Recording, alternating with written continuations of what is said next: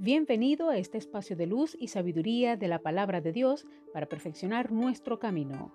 Audiovida DHH. Vívela hoy. Les habla la pastora de jóvenes Vanessa Hategui de tu casa DHH. Dame una palabra de ti.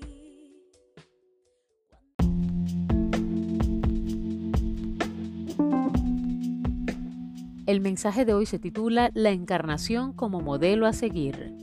Juan 1.14 dice, Aquel que es la palabra habitó entre nosotros y fue como uno de nosotros.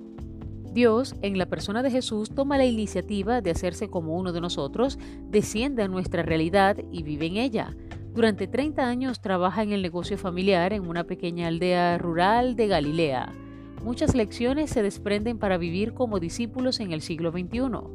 Nuestro cuerpo es bueno, al hacerse como uno de nosotros, el Señor lo ha dignificado y otorgado valor frente a la idea griega de que era intrínsecamente malo. Jesús lo convierte en la morada donde habitará por medio de su Espíritu Santo.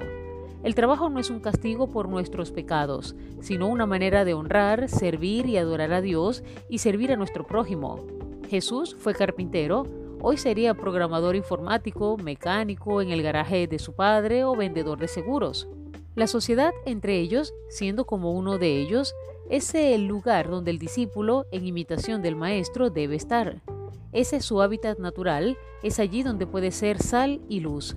Jesús mismo oró al Padre en su oración sacerdotal que no nos quitara de la sociedad, sino que nos librara del mal.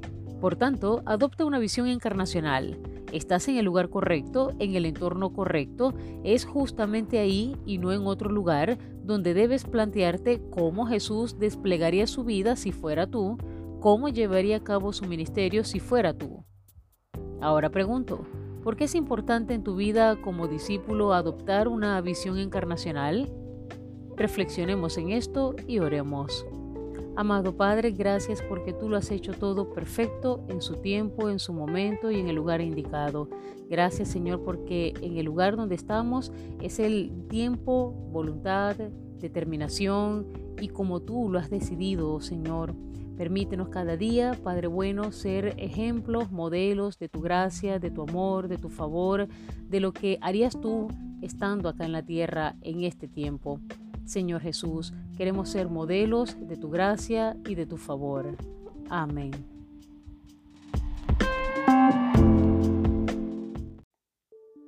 Comparte esta palabra y sea un canal de bendición en las manos de Dios para muchos. Recuerda, lo visible es momentáneo, lo que no se ve es eterno. Audiovida DHH. Vívela hoy.